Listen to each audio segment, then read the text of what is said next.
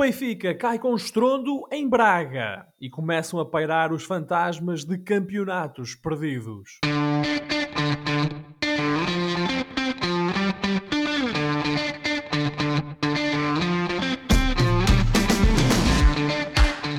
Bem-vindos a uma nova emissão dos Meninos de Ouro, o programa para quem gosta de bola e que está disponível todas as terças-feiras no Spotify, Apple Podcast, Google Podcast e em todas as outras plataformas onde se pode ouvir e descarregar podcasts. Eu sou o Filipe Vieira e comigo estão o José Lopes e o João Pedro Oliveira e estamos novamente reunidos para a nossa primeira. Aliás, estamos novamente reunidos para uma conversa sobre futebol, a primeira de 2023. Meus amigos, eh, como estão? Boa noite. Perdemos uh, poucos dias antes do final do ano o rei, Pelé, uh, que foi enterrado hoje no Brasil. Uh, uma reação breve à, à, marca e ao legado do, do rei na história do futebol. José, posso começar contigo. Boa noite, Filipe. Boa noite, Oliveira. Boa noite a todo o nosso vasto auditório. Efetivamente, Filipe, foi o caso. Deixou-nos o rei Pelé, um jogador que era sem dúvida um virtuoso, teve um impacto como eh, praticamente nenhum jogador teve no futebol, porque como já várias pessoas, e a maior parte delas bem mais capacitadas do que eu para o dizer, uh, fizeram referência, uh, ele em boa verdade inventou aquilo que nós hoje conhecemos o futebol. Uma das coisas que eu na altura até partilhei com vocês, em off, é um vídeo em que nós vemos o Pelé nos famosos mundiais de 58, 62, a fazer fintas e inventar jogadas que depois acabaram por ser reproduzidas pelos grandes craques do presente, uh, o Zidane, até o próprio Maradona, o Romário, outro grande brasileiro. E portanto, sem dúvida que, independentemente da opinião que tivermos sobre o momento em que na altura o Pelé jogava, que eram outros tempos, digamos assim, sem dúvida que ele era um fora de série que impactou como muito poucos o futebol. E sobretudo também é, fomos ouvindo que ele era boa pessoa e as boas pessoas fazem sempre falta Claro. Ainda para mais quando foram também grandes jogadores de futebol e que marcaram aquilo que foi o seu métier, como dizem os nossos uh, amigos franceses, e portanto vai fazer falta o, o rei.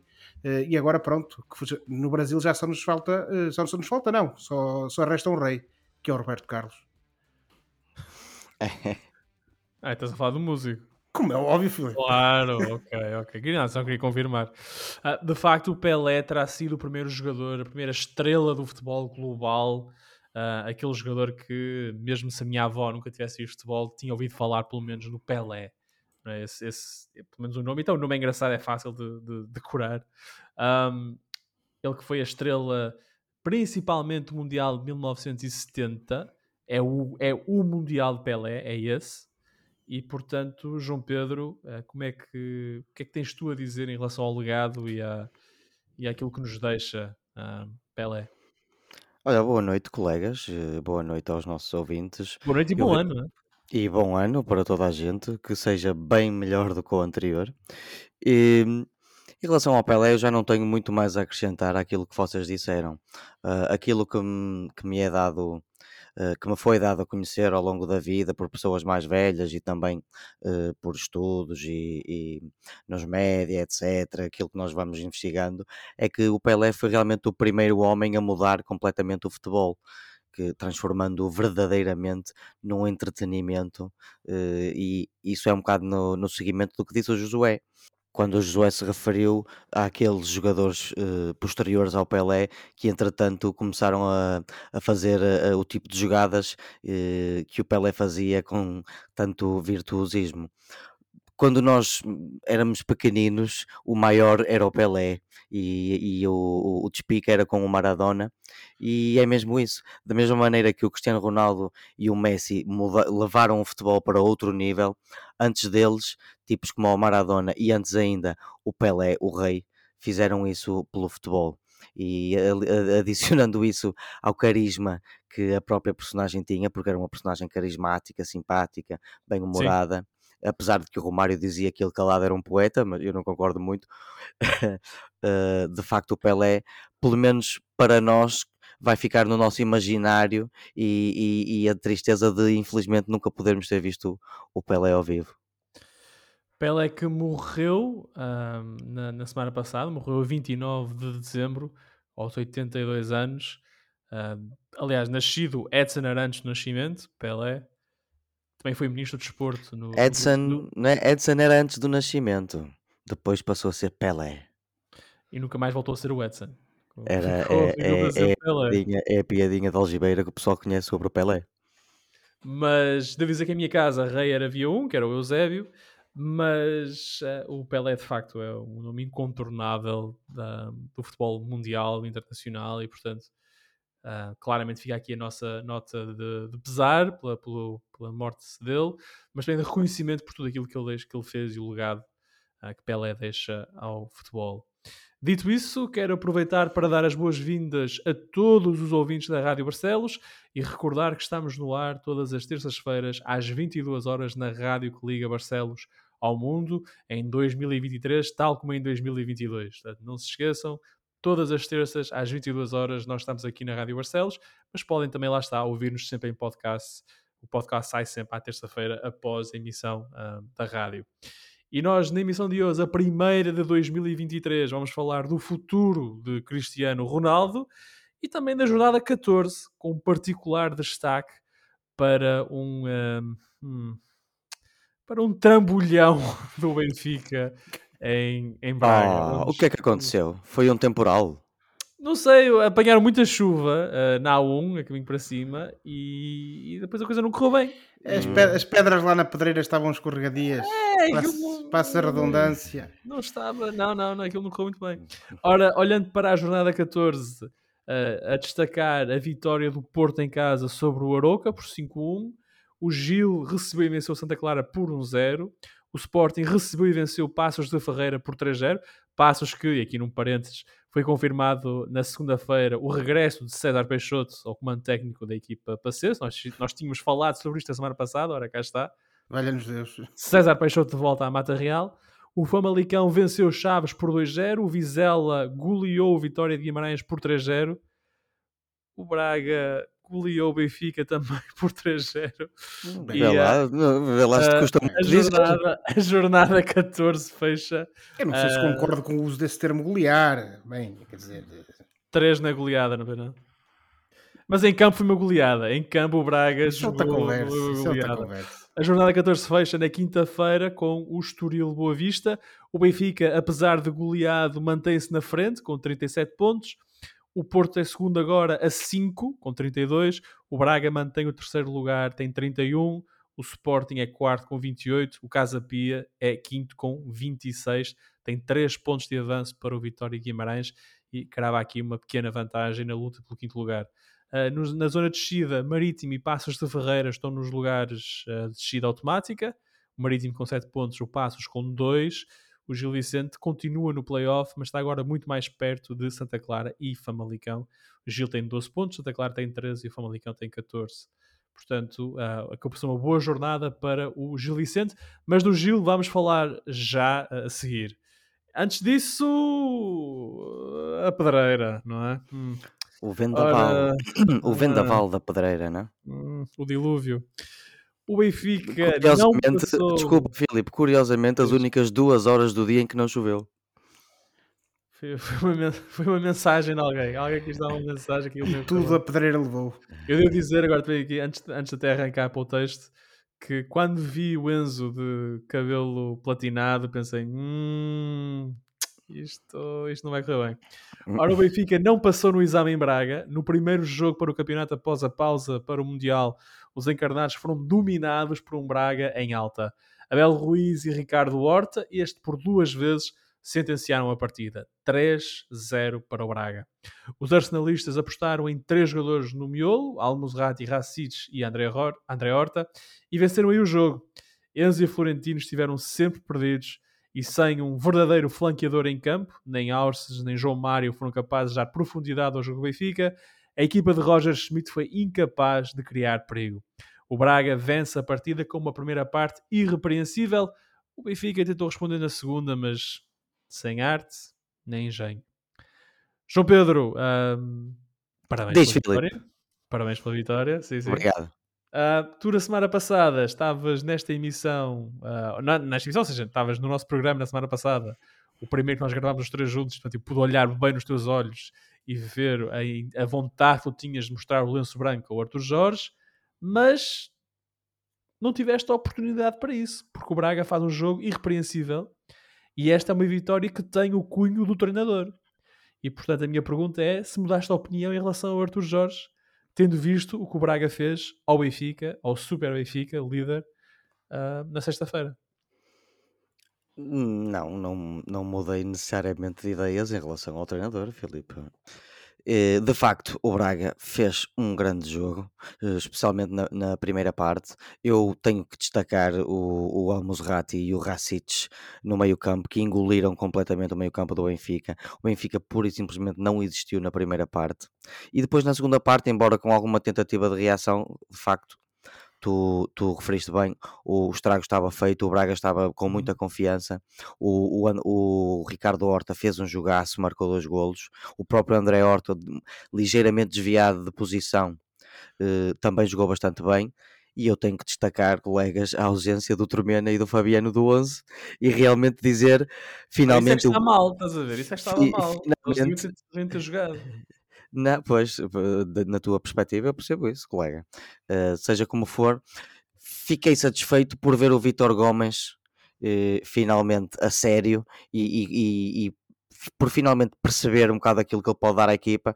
E podemos começar com a, a nova alcunha dele, que é não Fabiano se quiserem, mas uh, ele não tem só isso a seu favor. De facto, ele é um jogador que se envolve muito melhor no, no, no jogo ofensivo da equipa. É um jogador com uma precisão de passe muito melhor do que a do Fabiano, ou seja, que compromete muito menos em, em, em situações parvinhas e infantis, e portanto, uh, isso foi um dos, dos pontos positivos, dos muitos pontos positivos uh, deste jogo. Da parte do Benfica, realmente ficou a impressão que o, o, o Enzo não estava nas melhores condições, de facto. Uhum. Uh, mas isso também não é desculpa, porque há uma série de outros jogadores em campo. Uh, a questão é, uh, eu tinha dito que o Braga ia reagir e depois ia perder para a Portuguesa o 4-0 a semana passada. mas realmente não o Braga. Nada disso, não foi nada disso que se verificou. Nada. nada disso. De facto, o Braga tão reagiu que reagiu, e meus amigos, reagiu como ninguém estava à espera. E, e isso foi bom para para o Sporting Clube de Braga e ainda mais para o Arthur Jorge, que recebe aqui mais um balão de oxigênio e, e que, pronto, continuará seguramente para já uh, a fazer parte do, do Braga. Mas a questão uh, que eu quero colocar sobre o Arthur Jorge é, é a seguinte: os méritos dele são conhecidos, que é o, o, o respeito que ele impõe nos jogadores, o, o facto de os conhecer bem e eles a ele, o, o, o facto de ele saber puxar por eles, isso nota-se até nos jogadores que saem do banco. Portanto, há de facto ali uma dinâmica criada por este treinador. O problema, neste momento, do, do, do Arthur Jorge é depois técnico, durante os jogos, principalmente. É como é, que se, como é que ele reage a certas situações e como é que a equipa reage depois uh, à maneira como ele mexe na própria equipa. E isto é que, é, que, é que separa, se calhar, um bom treinador de um treinador já de topo, não, de topo eu... ou pelo menos um treinador muito bom. Portanto, uh, em relação ao Arthur Jorge, ainda não sabemos. Uh, precisamos de mais campeonato, precisamos de mais Já tempo. Já lhe dás o benefício da dúvida, não é? Com esta Nós vitória, somos... ele ganha o tempo somos todos obrigados a dar-lhe o benefício da dúvida, como é óbvio, o Braga fez um grande jogo, apanhou, foi também, e isso foi com alguma fortuna que apanhou, um Benfica completamente descalibrado e, e a contar que certos jogadores que têm feito a diferença fizessem, mas eh, se calhar pediu demasiado a esses jogadores. Eu, eu vou-te confessar que se calhar que... não estavam prontos para jogar ainda. Eu vou-te confessar que eu fiquei um bocado surpreendido pela demora uh, do Schmidt em mexer na equipa. Ou seja, via-se que o Benfica estava a perder no meio campo. Ao contrário de outros jogos em que o adversário entrou melhor, como por exemplo no Dragão, o Benfica não estava aos 15, 20 minutos, não estava a conseguir equilibrar as coisas. E mesmo assim, não vias no banco do Benfica uma, e olha, eu não uma sei. urgência em alterar o estado de coisas eu não sei até que ponto é que o Florentino saiu ao intervalo, não foi? Até que ponto é que ele teria, teria sido a melhor opção ter saído ele. Uh, mas isso, pronto, agora é, é fácil falar. Isso foi na altura, foi para tentar dar um pendor mais ofensivo à equipa, colocou o Musa e, e, e desviou o Rafa. Mas Uh, Josué, tu ficaste com essa com uma impressão semelhante, ou seja, que o Schmidt também mexeu mal, mexeu tarde e não se apercebeu daquilo que, que o Braga estava a fazer ao Benfica. Oh, Filipe, é, lá está. Nós, obviamente, que enquanto paineleiros, como se costuma dizer, não é? comentadores da atualidade desportiva, hum, podemos uh, colocar estas questões e, e, e, divagar aqui um pouco sobre elas. Mas depois há aquela realidade e, sobretudo, as vibrações, por assim dizer, que o treinador sente em relação aos jogadores dentro do campo. É, é um facto aquilo que tu referiste o Benfica não estava a conseguir ser dominador ali no, no meio campo, uh, que é algo que acaba por ser sempre a pedra angular no jogo da equipa, uh, mas também temos de ter noção de uma coisa, o Benfica, como também tu referiste, um, ehm, já mais que por uma vez esta época, se apanhou numa situação de maior dificuldade e depois conseguiu dar a volta. E portanto, uh, o facto de o Schmidt ter, na nossa ótica, mexido tarde, ehm, é daquelas coisas que temos que compreender, porque de facto o treinador podia estar ali a tentar dar um pouco mais de minutos, um pouco mais de, de tempo e uma segunda oportunidade a que os jogadores conseguissem tomar conta da, da partida. Eu acho que foi sucedeu. isso. Eu acho que ele quis dar um bocado mais de tempo porque ele achava que a qualquer momento ia ter uma reação que acabou por não ter. Porque depois temos que perceber uma coisa: é, é, é efetivamente eh, o campeonato esteve parado eh, há algum tempo mas uh, estamos a falar de uma equipa que já tem meses de competição e em que o treinador à partida espera determinadas reações e espera determinados comportamentos de determinados jogadores. Como isso não aconteceu, naturalmente que ele depois mexeu. Podemos discutir se ele mexeu bem, se ele mexeu mal. Eu, na minha ótica, há aqui dois fatores que foram muito importantes para o resultado uh, que, que, que, com que nós benfiquistas nos deparamos na sexta-feira. Primeiro, uh, sem dúvida que há um, ah, uma boa preparação da parte do Braga, isso não, não, podemos questionar. O Braga entra muito bem em campo. Agora, aquele golo madrugador do Abel Ruiz vem sobretudo claro, dar um conforto sim, psicológico ao Braga. Fez gato sapato do, do Antônio não estou, não, estou, nem, não, estou, não estou nem por um momento a tirar mérito ao não, golo. É um eu só, golo. Quero, não, só, só, estou a fazer a chega porque acho que os ouvintes devem saber destas coisas, especialmente os que não viram o jogo, Josué. Pronto, Oliveira. Uh... O, o, o, Abel Ruiz, por acaso, agora mais a sério, o Abel Ruiz terá feito possivelmente o melhor jogo que eu ouvi fazer pelo Braga. Um dos melhores, certamente. Um, e portanto, uh, essa, essa, parte aí é fundamental, a meu ver. E depois o segundo fator, que esse é que eu queria, que eu queria realçar mais enquanto benfiquista, tem a ver com isto aqui tem duas dimensões. Uma dimensão é a total incapacidade do Benfica em lateralizar o jogo na sexta-feira na Pedreira. E o Benfica também no passado já teve problemas eh, a esse nível e uh, quando falta o Neres ou quando o Aursens não consegue uh, ser mais incisivo, ele ou o Grimaldo, de lateral esquerda, o Benfica tem um problema porque afunila muito o jogo e depois, em termos ofensivos, a equipa ressente-se bastante. E aí o Schmidt não conseguiu alterar. Mas a questão é isto, desculpa, deixa-me só interromper aqui. A questão é que o Aursens não é, nem nunca foi um médio ala, claro, quer dizer, é um jogador que dá equilíbrio, consegue compensar e tal, mas ele é daqueles... não, é um, não, é, não, é. Ele é, daqueles jogadores que de vez em quando faz umas coisas engraçadas ali na ala, porque é um bom jogador e é um faz ali umas coisas. Sim, para no meio. Agora, não tivemos Grimaldo, que normalmente costuma ser um motor ofensivo do lado esquerdo. E obviamente que não o tivemos porque eu tinha estado ocupado com os jogadores do Braga. Isso não podemos ter eh, também a eh, escamotear esse fator. Agora, essa falta de lateralização do jogo do Benfica, a meu ver, foi uh, bastante crítica uh, para, para explicarmos aqui a dificuldade do Benfica em conseguir produzir jogadas de perigo lá na frente. Depois, a segunda dimensão, relativamente ao jogo do Benfica, que eu queria realçar, tem a ver com o facto de os jogadores, ou pelo menos alguns deles, estarem completamente com a cabeça no outro lado. Uh, não sei se é cansaço, não sei se são outras questões, ou se vêm enferrujados do Mundial ou das as férias, entre aspas. Os mundialistas eu... desiludiram todos. Todos eles desiludiram, sejam os portugueses, sejam os argentinos, seja quem for.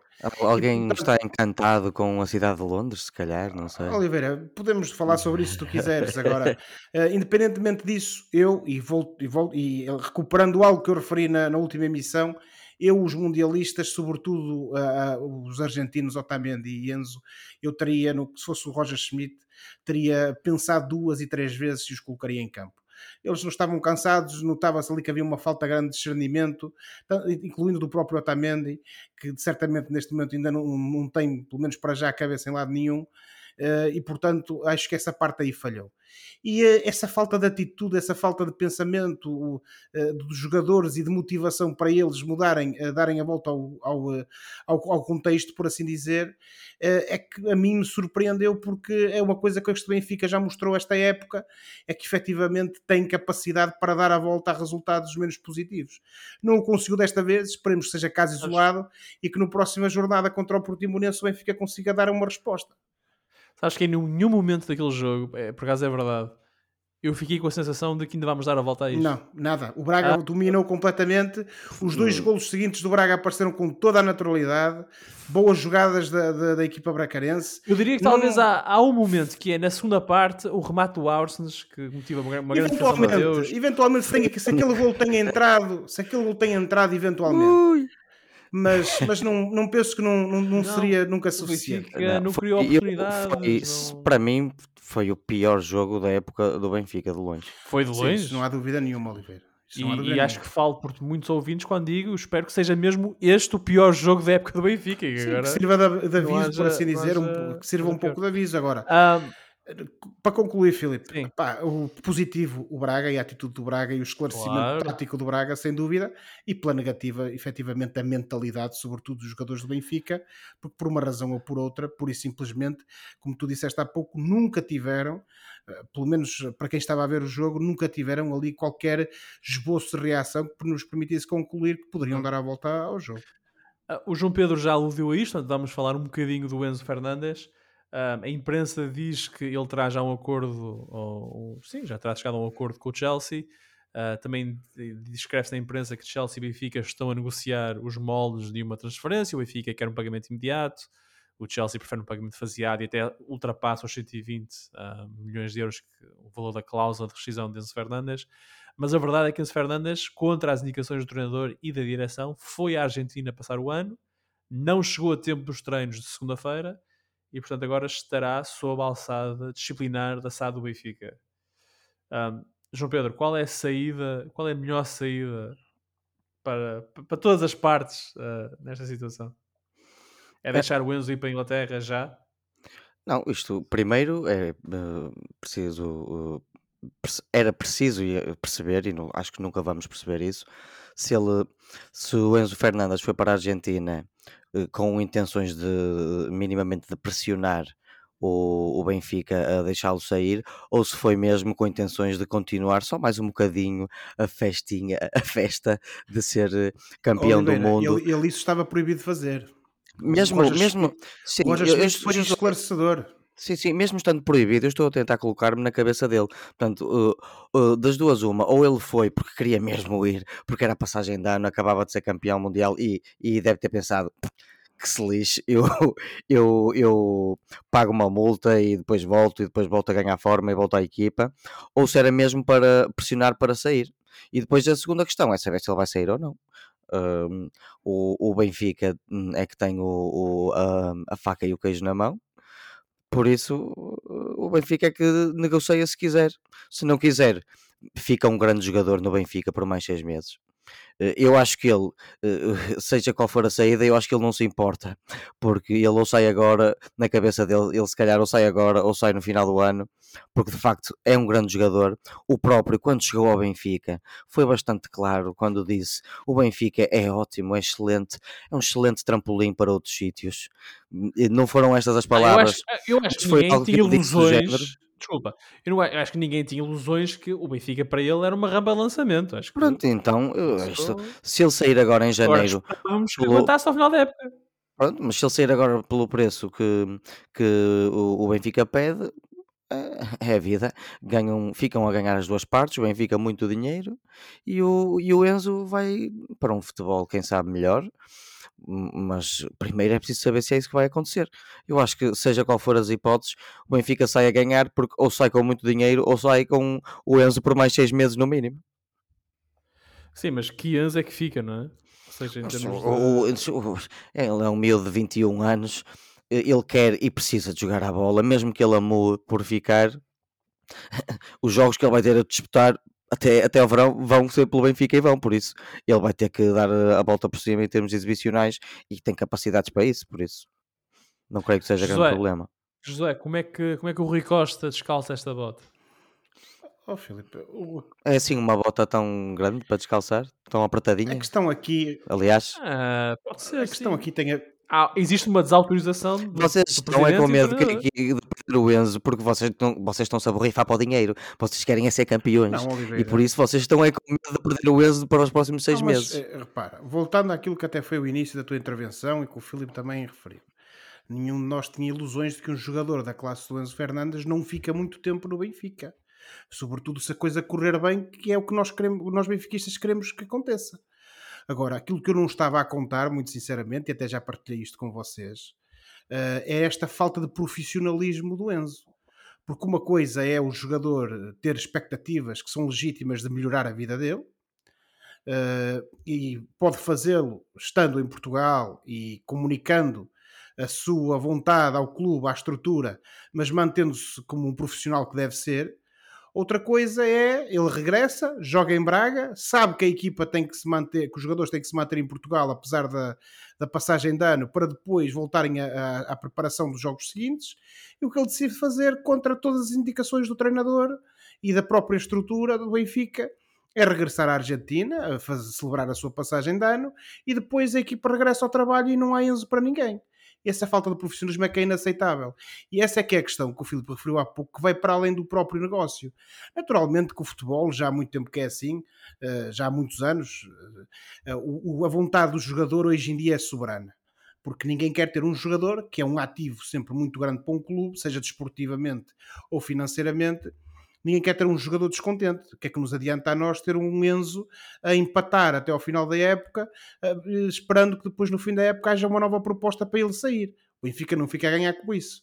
E naturalmente que perante uma realidade dessas, o Benfica, sobretudo se tem um clube interessado e disposto a pagar muito dinheiro, tem que negociar e tem que olhar para aquilo que são os melhores interesses da equipa, ainda que acabem por ser eh, eh, prejudicados aquilo que são os interesses desportivos. Agora, o que a meu ver não é aceitável, e foi até isso que eu partilhei convosco, é este tipo de comportamento, porque eh, isto depois também há uma mensagem, há um precedente que pode passar, que é os- qualquer jogador do Benfica daqui em diante, se este tipo de comportamentos não tiver consequências, sabe que pode fazer o que quiser, porque não há consequências, lá está, para isso. Então, se o treinador diz, quando é questionado para o efeito, no final do jogo, que todos os jogadores têm que se manter em Portugal, que não podem viajar, porque depois na segunda-feira há treino, ele não pode fazer precisamente o contrário. E, portanto, tem que haver consequências e ainda que ele fique no Benfica. Naturalmente que perante uma situação destas, que é que eu, se eu fosse o Rui Costa, o conselheiro do Rui Costa, ou o adjunto do Rui Costa, o que é que eu tentaria fazer?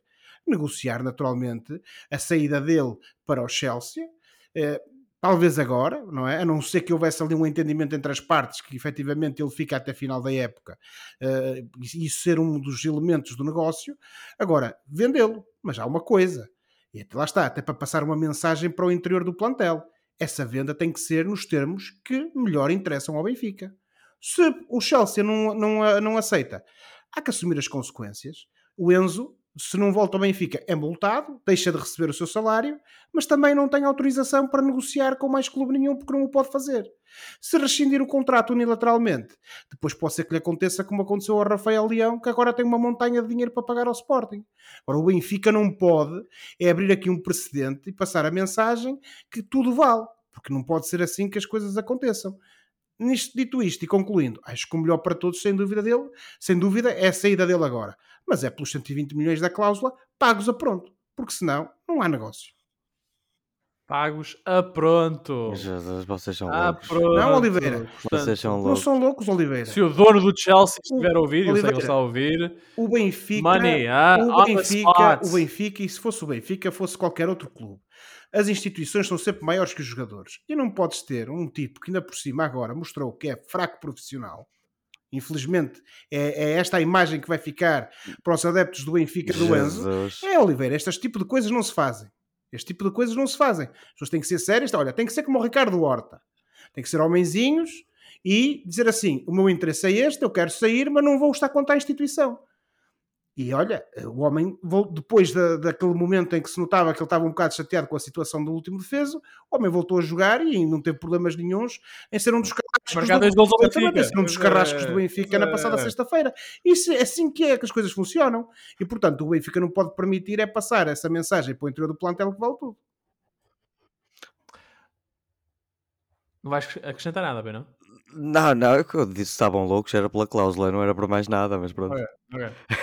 Ora bem, o Braga oh, regressa oh, isto é, isto é, desculpa lá, isto é como, disse, isto é como disseram uma vez isto é como disse uma vez um político a respeito da TAP eh, quando a TAP estava para ser privatizada a TAP vale, vale aquilo que derem por ela os jogadores valem aquilo que dão por eles se aparece um maluco a dar 120 milhões por um jogador o Benfica vai dizer que não, que vende por menos fica a aproveitar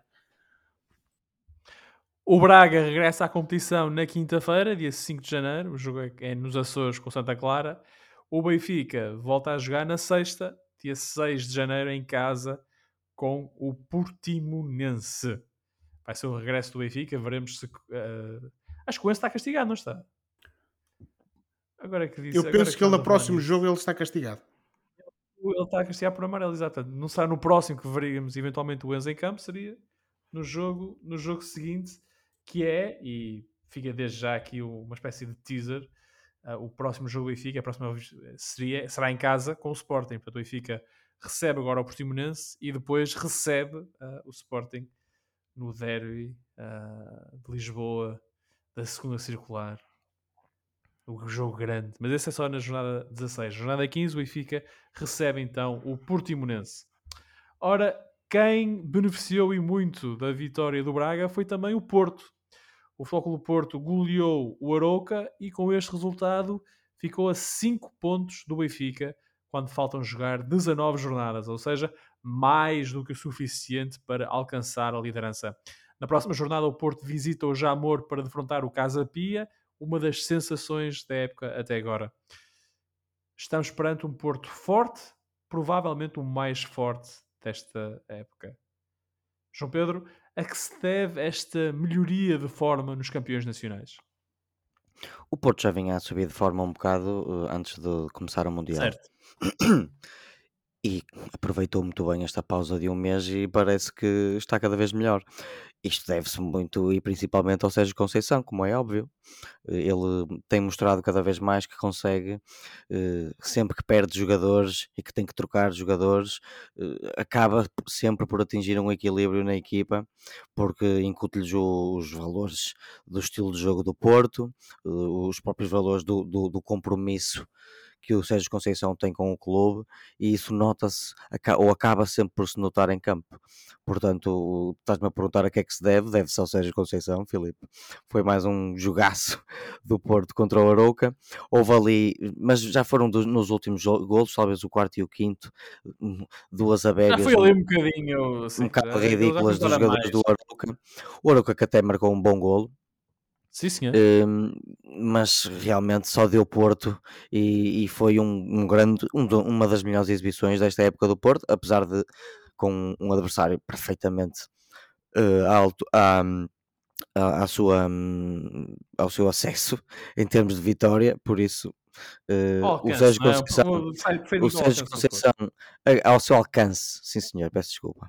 Uh, o Sérgio Conceição agradece, como tu sabes, a vitória ao Braga do Braga sobre o Benfica. Está a esfregar as mãos para daqui a duas jornadas ver o que é que se passa entre o Sporting e o, e o, e o Benfica, na luz, creio eu. E portanto, o Benfica que se ponha a pau e, e, e mesmo os clubes à volta, porque este, eh, eu, este vai continuar a ser o, o Porto até ao final da, da época, creio eu mais ou menos. É, o, Porto, o Porto está novamente com uma dinâmica de vitória muito forte. O Porto não vai desarmar. O, o Benfica está a 5. Veremos como é que vai ser daqui a duas jornadas. Claro que também se impõe uma reação da parte do, do Benfica perante aquela Óbvio. derrota, tal como aconteceu com o Braga depois da copiosa derrota frente ao Sporting. Portanto, vamos ver. Aquilo que eu acho é que o Porto vai ser sempre uma, uma, uma pedra muito grande no sapato de quem estiver em primeiro e, neste caso, neste momento, é o Benfica. E neste momento é o Benfica. José, concordas com o João Pedro? É Sérgio Conceição que se deve esta capacidade de reinvenção constante do Porto Uh, este jogo com o Aroca, o, o Stefano Eustáquio faz um belo jogo. Uh, isto só para falar num jogador que me saltou à vista, quer dizer, um jogador inventado pelo Sérgio Conceição, a este nível pelo menos. Um, é ele, é ele que se deve esta, esta força do, do Porto. E o Taremi já agora, que, anda, que continua a jogar Taremi, muito o Taremi bem. já muito continua a ser um bom jogador. Estou a falar Golos, de assistências, Taremi, golos, o- assistências. Otávio, o- Otávio já não são novidade, não é? O Eustáquio é um jogador inventado a este É este nível Sérgio Por acaso o, o, Eustáquio até, até saiu do banco, mas eh, Trabalhado. Jogou no- muito no- bem. foi titular, Jogou muito jogou bem. muito bem. Foi um dos que Oh, jogaram. oh. Phil, muito rapidamente, até Bem. porque não há muito mais a acrescentar. Todos nós sabemos que eu sou um admirador das capacidades do Sérgio Conceição enquanto treinador. Eu acho que ele eh, não só eh, inventa e reinventa constantemente este Futebol do Porto ehm, eh, nestes últimos meses, mas como tem feito sempre ao longo das últimas épocas.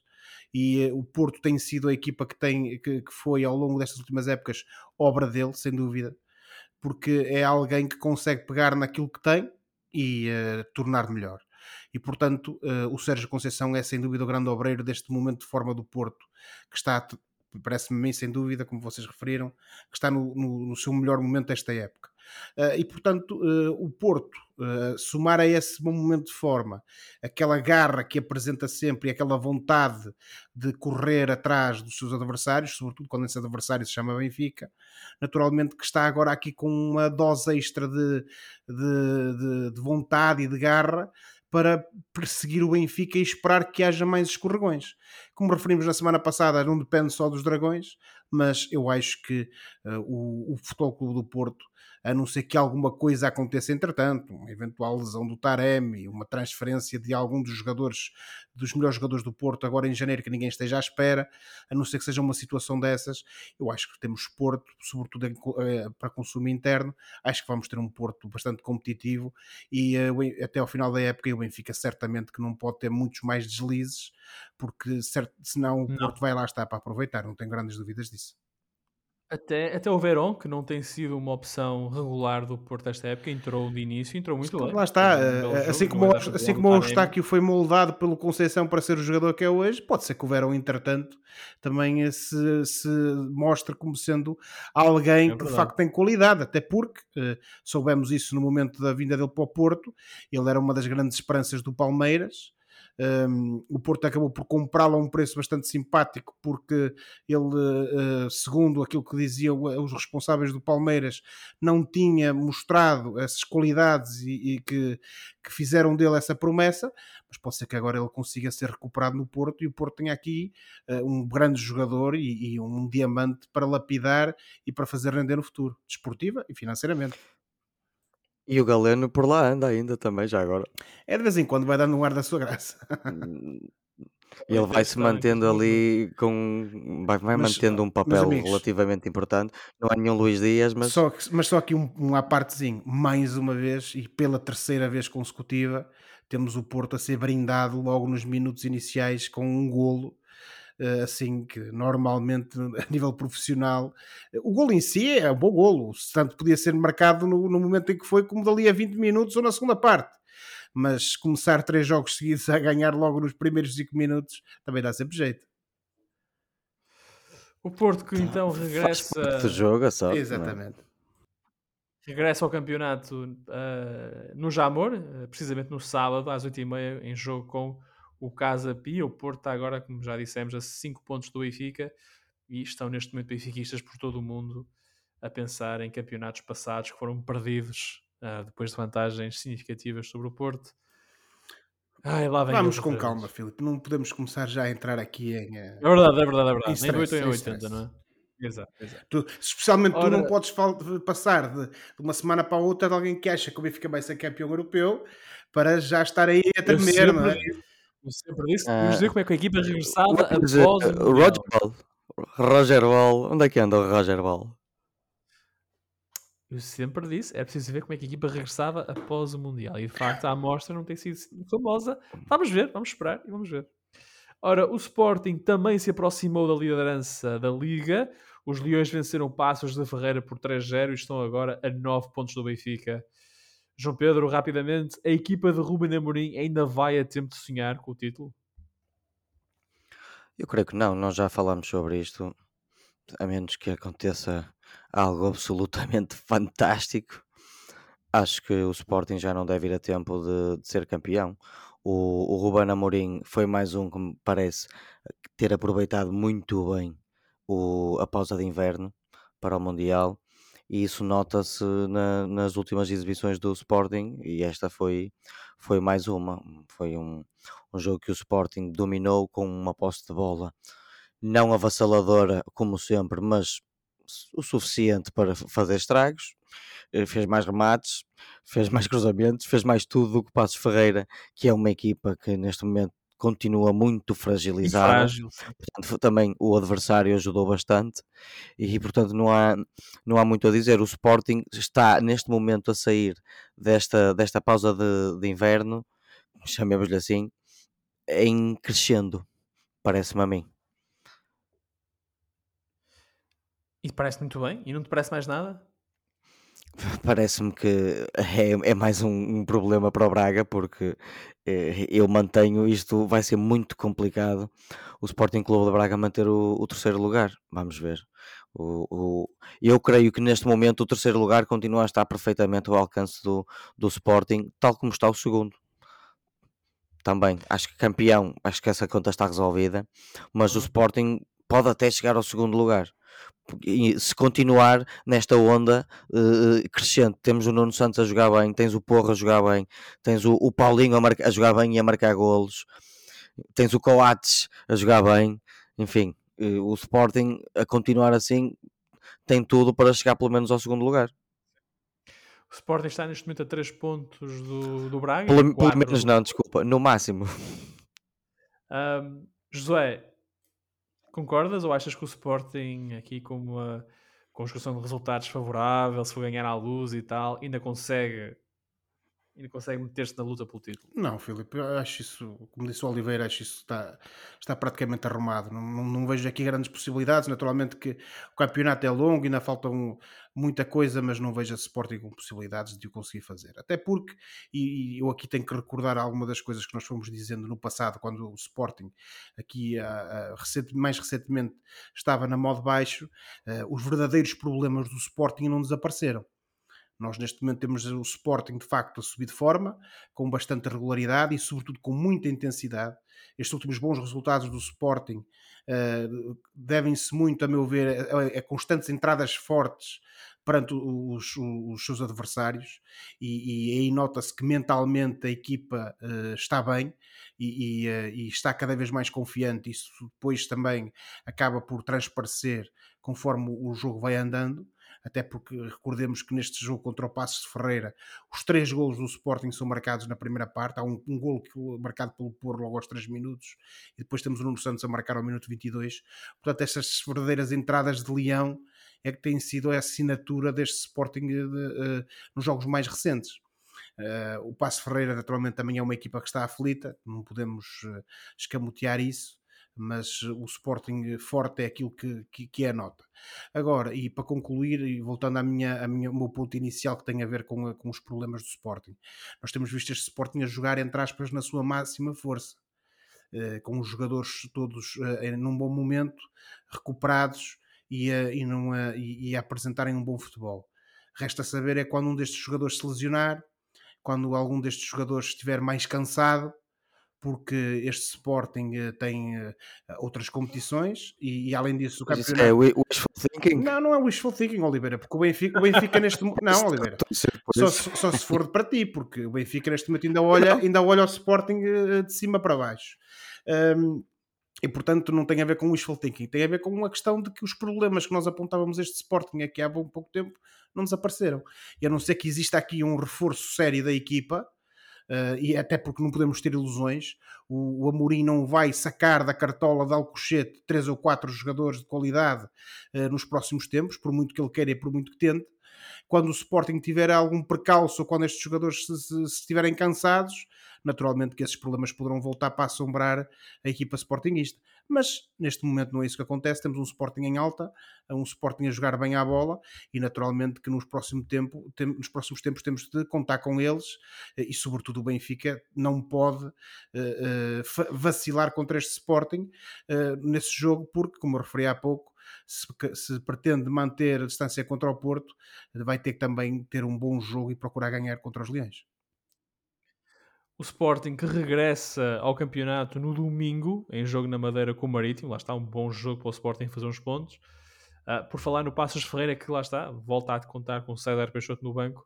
Uh, César, César Peixoto faz o seu regresso ao banco do Passos no domingo também, em casa, em jogo com o Chaves. Uh, avançamos agora para falar no Gil Vicente e no jogo uh, com o Santa Clara, o primeiro de Daniel Souza para o campeonato e logo em casa. Um gol de Murilo chegou para o Gil alcançar os três pontos. José, já vês aqui vestígios do Super Gil da época passada? Oh, Filipe, infelizmente não. Aquilo que eu vejo é uma equipa em crescendo e que uh, jogo a jogo vai uh, melhorando. E, uh... Não foi um jogo nada fácil de analisar não. do ponto de vista tático e técnico, porque aquilo, aquilo sim foi um dilúvio. Foi aquilo, ali, ali não houve futebol, em boa verdade, não é? Aquilo, aquilo, aquilo foi a lei do mais, do mais forte. foi um pouco como aqueles jogos da Distrital que todos nós certamente já assistimos, de um pelado completamente alagado e está para a frente a ver depois o que é que acontecia obviamente que também estou a exagerar um pouco, mas eh, como eu estava, como o Oliveira referiu e bem. Se tivesse sido no velhinho Lino Ribeiro Novo, era exatamente é, seria, isso. Era seria, exatamente. mas como, eu passei por isso mas como, o Gil, como o Gil tem um bom estádio e sobretudo o melhor relevado da, do campeonato português, e não sou o que o digo, são, é a liga que, que o tem elegido sucessivamente, apesar de tudo as condições não foram uh, das piores, foram difíceis, mas não foram das piores. Mas uh, relevados à parte, tivemos aqui um Gil uh, claramente em crescendo, um Gil que entrou bastante bem, que, que está aqui a tentar uh, uh, correr atrás do prejuízo uh, e, e, e, aproveitou aqui também uma certa intranquilidade da parte do Santa Clara, que, que, tem andado aos altos e baixos nesta, nesta época, de, neste campeonato. Uh, e, portanto, uh, o, o, Gil Vicente aqui uh, mostrou essa grande capacidade de, de adaptação ao, ao, às condições e, sobretudo, mostrou a agressividade e a capacidade necessária para uh, se impor uh, aos jogadores do Passos, do, perdão, do Passos, para se impor aos jogadores do Santa Clara e depois lá tivemos aquele golo também com alguma sorte do Murilo Sousa ao minuto 41 uh, e uh, que acabou por, por ditar a vitória agilista. Sendo que temos que aqui também dar um, fazer uma referência, neste caso pela negativa, à nossa brisa de Valência, ao Fran Navarro, que podia também ter comprometido um pouco este resultado, quando, eh, como, que normalmente até nem acontece quando falha aquele penalti que, que foi apitado a favor do Gil Vicente, mas no final impôs-se esse melhor Gil, um Gil que está a evoluir e num jogo que é determinante porque o, o, eh, o Santa Clara é uma equipa que é concorrente direta do Gil Vicente na luta pela permanência e o Gil com este resultado permite sobretudo descolar dos dois do fundo da tabela e manter-se nesse grupo, nessa espécie de mini pelotão que está ali a lutar para fugir ao playoff e esse 16 lugar, onde infelizmente o Gil ainda se encontra. O Gil que na próxima jornada vai ao Bessa e fecha, aliás, a jornada 15 em jogo com o Boa Vista. É neste momento 16 tem 12 pontos, Santa Clara 15 com 13, Famalicão 14 com 14, depois tem Estoril e Boa Vista, que têm um jogo a menos e só fecham, só fazem esse jogo para fechar a jornada 14 em fevereiro. Uh, tem um jogo a menos, dizia Boa Vista e Estoril, e tem 17 e 16 pontos, respectivamente. Portanto, o Gil claramente ali na luta uh, pela manutenção e, e, em fuga ao último lugar do playoff. Por falar em fugas, agora é oficial: Cristiano Ronaldo vai jogar na Arábia Saudita o goleador máximo da história do futebol assina um contrato de duas temporadas e meia com o Al Nassr, o agora camisola 7 do segundo classificado da Liga Saudita, garantem os meios de comunicação daquele país, ganhou 100 milhões de euros só de prémio de assinatura. Quanto aos ganhos anuais, vai oferir nada mais, nada menos do que 200 milhões de euros entre salários, que serão à volta de 70 milhões por época, e compromissos comerciais. Basta agora saber se um deles será o de deixar de jogar, tal como avançado, e tornar-se no, embaixador da candidatura da Arábia Saudita ao Mundial 2030, competição que Portugal também quer organizar em parceria com Espanha e a Ucrânia. João Pedro, ah, uma reação rápida a esta mudança agora oficial de CR7 da Premier League para a Liga Saudita. Eh, Para vermos como ah, o futebol pode mudar em seis meses. Eh, Há, se- há seis meses ou há um ano, se, se nos tivessem dito que o Ronaldo ia para a Arábia, nós se calhar não acreditávamos. Pois De não. todo. Não. Mas é assim a vida. Eh, Enquanto adepto do Cristiano Ronaldo nos últimos 17, 18 anos, 19, é, é com muita tristeza que reajo a esta notícia. O, o dinheiro é realmente uma coisa incrível e o Ronaldo vai ter ali dinheiro para as próximas gerações da sua vida, mas é um adeus eh, de um jogador do, ao, ao, ao futebol do alto nível que não se esperava que acontecesse aos 37 anos, porque ele era o jogador que prometia ter mais longevidade ao mais alto nível. E do nada, do, do queixar-se das condições no Manchester United e do facto de não estar este ano na Liga dos Campeões e do medo de, de, de perder o recorde do Messi para de repente ir para a Arábia Saudita, realmente é muito triste e, e parece muito repentino. Portanto, eh, encaro isto como um adeus de um dos melhores jogadores de todos os tempos, que muito vibrar me fez eh, do, do futebol competitivo. Espero que não seja um adeus definitivo, porque mais uma vez a vida dá voltas e no futebol então eh, temos o perfeito exemplo de quantas voltas a vida dá, mas eh, de facto para já é um adeus com uma lagrimazinha no olho. E tu achas Foi que, um- Foi um é ano. um adeus definitivo? Achas que ele não, Não, volta à não- Europa? Talvez volte à Europa. Lá, Talvez volte à Europa. Foi um, foi um, foi um ano, um ano horrível para ele, tanto a nível pessoal como a nível desportivo. Ele, ele selou o seu adeus ao futebol competitivo com aquela entrevista ao, ao Piers Morgan, em que, eh, para mim, queimou todas as pontes que lhe restavam para mudar de clube para aquilo que, ele, que eu sei e que nós sabemos que ele realmente queria, que era um clube que ainda disputasse a Liga dos Aquilo que se Campeões. diz na imprensa é que nenhum grande clube europeu quis pegar nele. Não havia nenhum, clube, Porque, nenhum grande clube eh, europeu eh, que queria contar com Cristiano Ronaldo nas suas fileiras. começou a ser encarado mais como, um, como uma Mais um liability, problema do que uma um solução. problema do que uma solução, o que é muito triste, porque ainda há, há- na época passada ele foi o melhor jogador do Manchester United, o melhor marcador e, e rodeado de uma equipa que pura e simplesmente tinha muitas dificuldades em jogar à bola, quanto mais jogar bem à bola. Portanto, passar de uma época com bom rendimento, não foi o melhor rendimento sempre do Ronaldo, mas numa época de, de bom rendimento, especialmente comparado com os outros, para ir para a Arábia Saudita custa bastante a engolir. Josué, reações a esta mudança de Ronaldo para as Arábias? É o culminar de uma triste história, eh, Filipe. Um, o Ronaldo eh, é um grande jogador, foi um grande jogador, eh, não podemos esquecer esse legado dele. Agora, esse legado é um pouco colocado em causa por esta decisão dele de, de, de ir para, o- para um futebol nada competitivo. E portanto, O legado dele não pode ser posto em causa, Josué. Isso é que nós não podemos. Oliveira, eu eh, acho que ele- depende das opções. Não, depende das op... repara, depende das opções que ele vai tomar daqui em diante. O que está feito, está feito, Josué, e isso ninguém lhe tira. Os recordes, as Ligas dos Campeões, o Euro.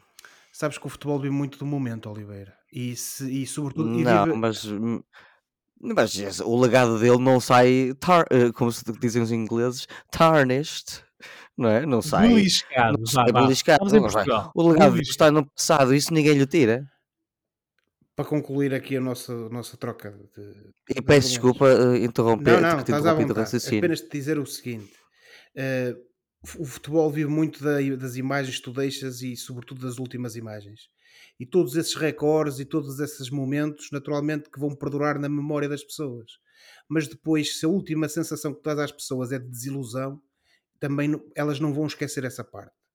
E eh, eu posso estar enganado, mas acho que o Ronaldo, com esta estratégia ou não dele, ou com estas opções ou não que ele, tem, que ele está a tomar, não, não sai beneficiado com isto, a não ser do ponto de vista financeiro. Um, e agora, apenas para concluir, resta saber é se isto, como também já ouvi muita gente a dizer hoje, um, e nestes últimos dias, em que se tem falado da ida dele, não passará também por uma manobra para ele eventualmente voltar à Europa daqui a um ano, daqui a seis meses, não sei. Veremos o que é que vai acontecer a seguir. Agora, que depois de tudo aquilo que ele disse, tudo aquilo que ele fez, não deixa de ser um pouco triste vê-lo acabar na Arábia Saudita, uh, uh, no fundo, a ser pago a preço de ouro numa espécie de pré-reforma dourada. Não deixa. E, portanto, fica apenas essa minha nota de que gostaria de vê-lo terminar a carreira em grande, num grande clube europeu, uh, do que propriamente a vê-lo uh, terminar nesta espécie de gaiola dourada que é a Arábia Saudita. Ou pelo menos um bom clube europeu. Ou um bom clube europeu. Cristiano Ronaldo foi então hoje apresentado uh, como o novo número 7 do Al Nassr da Arábia Saudita. Está na hora do Fora de Jogo, o momento do programa em que olhamos para o que se passa fora das quatro linhas e oferecemos recomendações ou sugestões aos nossos ouvintes. João Pedro, vou-te pedir capacidade de síntese e arranca aí com o teu Fora de Jogo. Bom, anda aí um tipo que se chama Taylor Sheridan, que escreveu uma série que teve um sucesso estrondoso nos Estados Unidos, que é Yellowstone, que é sobre muito machismo, muitas armas, muitos cavalos e paisagens lindíssimas na América Rural. E, ora, esse tipo, Taylor Sheridan, que teve muito sucesso com Yellowstone, fez então uma série, assim, um bocado à parte, chamada Tulsa King, com o protagonista, o Sylvester Stallone, aos 75 anos. E esta série desvia-se um bocadinho da, da norma das outras séries, porque tem sobretudo como co-escritor o Terence Winter, que escreveu a brilhante Boardwalk Empire. Esta série está, sim, na, está na Showtime, tem 10 episódios, é sobre um, um, um máfia capo, um capo da máfia que acaba de ser libertado da prisão depois de 25 anos uh, na shoulder. E, e esse, esse tipo é exilado em no Oklahoma, imaginem lá, um, no, no, no meio de ninhos nos Estados Unidos, em Tulsa. E lá ele acaba por eh, construir um, um império eh, criminoso com um grupo de personagens bastante sui generis. Um, eu sou, de, sobretudo, o, ver o, o Sylvester Stallone, que é uma personagem da minha infância, uh, a fazer uma, uma coisa minimamente com qualidade. Portanto, eu não acho esta série brilhante, mas acho que é uma série uh, que entretém bastante. Está minimamente bem escrita, tem boas cenas de ação, boas cenas de comédia, tem 10 episódios e está na Showtime, por isso eu recomendo a série Tulsa King. Terence Winter, que também, para lá de ser uh, o criador do Boardwalk Empire, foi um dos guionistas dos Sopranos. Exatamente. Uh, a melhor série de sempre. E, uh, e, escreveu um dos melhores episódios sempre dos Sopranos, que é o Pine Barrens, aquele episódio em que o Paul e o Chris andam atrás do russo pela mata, pela floresta ah. de, de, Nova Jersey. Josué, e tu? Olha, Filipe, no passado dia 31 de dezembro faleceu um, o Papa Bento XVI, o Papa Emérito, que antes de o ser uh, era o cardeal Joseph Ratzinger. E agora, por altura do falecimento dele, uh, recordar, ele que nunca foi um Papa, por assim dizer, muito uh, carismático, nem muito popular, mas muita gente recordou a sua faceta enquanto pensador e algumas pessoas insuspeitas para o dizer, eh, como por exemplo o Pacheco Pereira, recordaram que ele foi um dos principais pensadores eh, europeus do, do, do século XX. E um, uma dessas das, das, iterações mais interessantes, por assim dizer, dessa faceta menos conhecida do cardeal Joseph Ratzinger, uh, aconteceu há uns anos em Itália, quando uma revista italiana que se chama Micromega um, lançou uma série de, de, textos, de ensaios e, e, de, e, alguns que depois terminaram sendo lançados em volumes, precisamente sobre o confronto entre aquilo que é a fé e a razão. Uh, e que tinha textos uh, da autoria de várias pessoas, mas entre eles uh, do textos do diretor da revista, que é o Paulo Flores de Arcais, e, e é daquele que então era o perfeito para a congregação da doutrina da fé, o cardeal Joseph Ratzinger. E para, se no fundo, celebrar ou, ou para ser, servir como auxiliar desse, desse lançamento, eh, organiza-se um debate com ambas as pessoas, ambos os autores, no Teatro eh, Quirino, eh, em Roma, eh, com a moderação de um jornalista chamado Gad Lerner, e que acabou por ser um episódio muito interessante, porque eh, além das poucas centenas de pessoas que cabiam no interior do teatro, acabaram por assistir àquele debate mais de duas mil pessoas, a maior parte das quais fora do teatro, eh, e a ouvir apenas com recurso a um sistema de som improvisado esse debate. E qual é que era o tema? A, questão era, era muito simples. Existe Deus? Um confronto sobre verdade, fé e ateísmo. E tudo aquilo que foi a transcrição desse debate, bem como os textos de Ratzinger e de, de, de Flores de Arcais, que foram lançados na revista, uh, acabaram por servir de base a um livro que foi lançado também aqui há, há, uns anos, uh, que se chama precisamente Existe Deus? Um confronto sobre verdade, fé e ateísmo, que está disponível em Portugal e, portanto, eh, tendo em conta a importância deste debate, a importância daquilo que foi o tema e, sobretudo, o manifesto interesse desse debate entre esses dois intelectuais, é a minha recomendação desta semana, a reboque do falecimento do Cardeal Ratzinger, depois Papa Bento XVI, eh, e que está disponível em qualquer boa livraria. Josué com uma recomendação celestial. Ora, celestial esta semana... É, trago um livro, outro também um livro que li durante as minis férias de Natal. Uh, o livro chama-se Dom Manuel II, a biografia do último rei de Portugal, da autoria de João Miguel Almeida. O livro é, vá lá, bastante positivo, uh, digamos assim, para a imagem e legado de Dom Manuel II. Uh, ah, destaque para o exílio de Dom Manuel e de como exerceu uma certa diplomacia secreta na promoção dos interesses portugueses a partir do Reino Unido. Por tudo isso, a obra deve ser lida com olhos de quem sabe ao que vai. O que não deixa de impressionar é que no relato dos vários escândalos que abalaram os governos de Dom Manuel, e foram cinco em dois anos, os temas sejam tão ordinários aos ouvidos de um português do século XXI.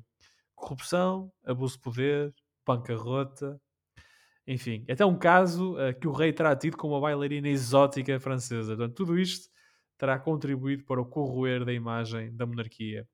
Fica também a impressão de que a Revolução de 5 de Outubro teve sucesso quase por acidente, com alguns revolucionários a fugirem, como o Afonso Costa, por exemplo, e outro a cometer suicídio, o almirante Cândido dos Reis, quando pensaram que a mesma a Revolução tinha fracassado. Eu ia-te falar desse, Informação... se tu fizesses.